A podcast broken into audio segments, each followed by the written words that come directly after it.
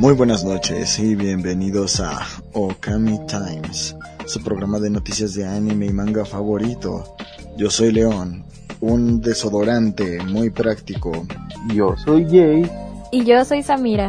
Y este es un resumen de las noticias de esta semana. Love Japan Entertainment ha anunciado después de una gran pausa debido a la pandemia su siguiente evento, el cual será Pegasus Fantasy, a Symphonic Experience. Las fechas aún no han sido anunciadas, pero a los otakus ya nos gusta desde siempre que nos hagan anuncios de los anuncios. Y en noticias adictivas, Genshin Impact ayuda a dejar de fumar a los usuarios. Un usuario de Reddit realizó un post que se viralizó en tan solo 5 horas en el cual menciona que por gastar en el juego dejó de gastar en cigarrillos, su anterior vicio al descargar el videojuego. En teoría cambió una adicción por otra. ¿Ustedes qué piensan?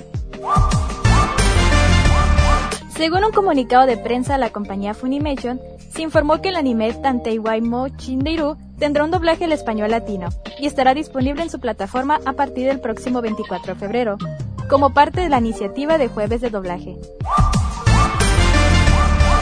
Es hora de ponernos nostálgicos.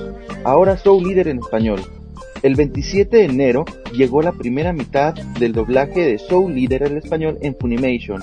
Ahora con los jueves de doblaje se estrena el 10 de febrero la segunda mitad en donde podrán los usuarios del servicio ver los últimos 26 episodios restantes de la serie. HBO Max ha anunciado la llegada de los animes Dead Note, Bleach y la película Los Caballeros del Zodíaco, la leyenda del santuario, para este mes a la plataforma. Las plataformas Crunchyroll y Funimation anunciaron que el doblaje al español latino de la segunda parte del anime Shingeki no Kyojin de Final Season se estrenará el próximo 13 de febrero. El doblaje al español es producido en México y cuenta con actores muy reconocidos como Miguel Ángel Leal, Ana Lobo, Héctor Ireta de Alba y Gabriel Basurto. En esta misma fecha también estarán disponibles los doblajes al inglés y al portugués. Se ha anunciado que el siguiente episodio de la serie Kimetsu no Yaiba Yukakuken o Demon Slayer, el arco del Distrito Rojo, será el final de temporada, además que tendrá una sorprendente duración de 45 minutos. Se ha confirmado la adaptación al anime del manga de Kazuchi Hagiwara, Bastard, el cual se estrenará este año de forma global a través de Netflix.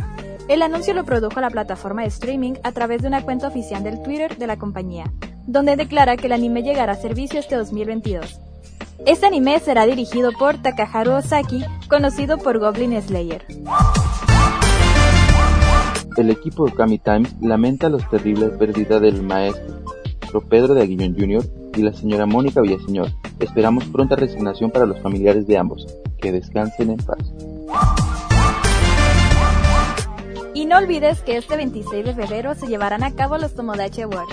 Un evento que busca reconocer lo mejor del anime y manga en Latinoamérica.